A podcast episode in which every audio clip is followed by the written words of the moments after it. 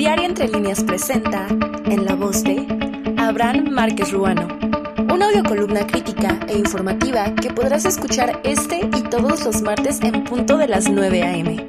Esto es La corrupción en México. Algunas reflexiones escritas.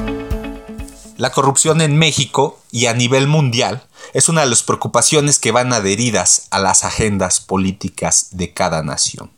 Desde ahora se lo haré saber. No hay país con índice cero de corrupción en el globo.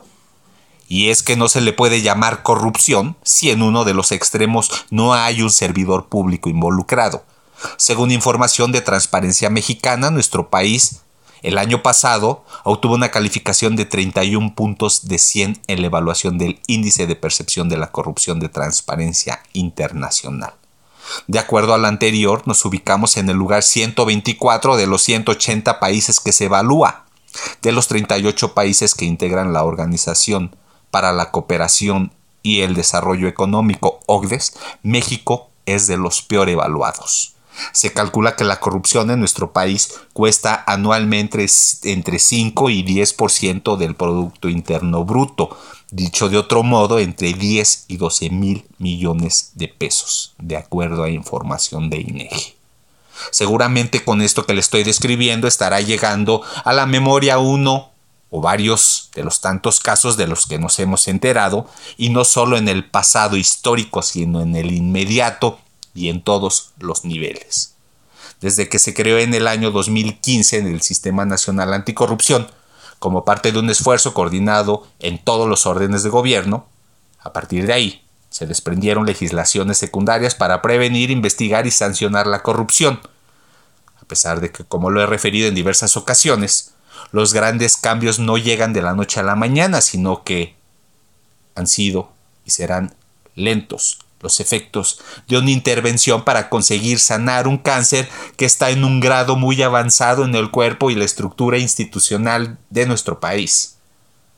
Nos quedan siete años para llegar al 2030 y vamos muy lentos para alcanzar algunos de los objetivos del desarrollo sostenible de la Organización de las Naciones Unidas, ONU, en su objetivo 16 paz, justicia e instituciones sólidas, donde se establece como una de las metas reducir considerablemente la corrupción y el soborno en todas sus formas.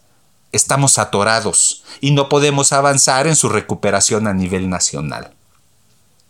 El Sistema Nacional Anticorrupción ha descrito algunos costos e impactos que generan esta cultura que cabe citar.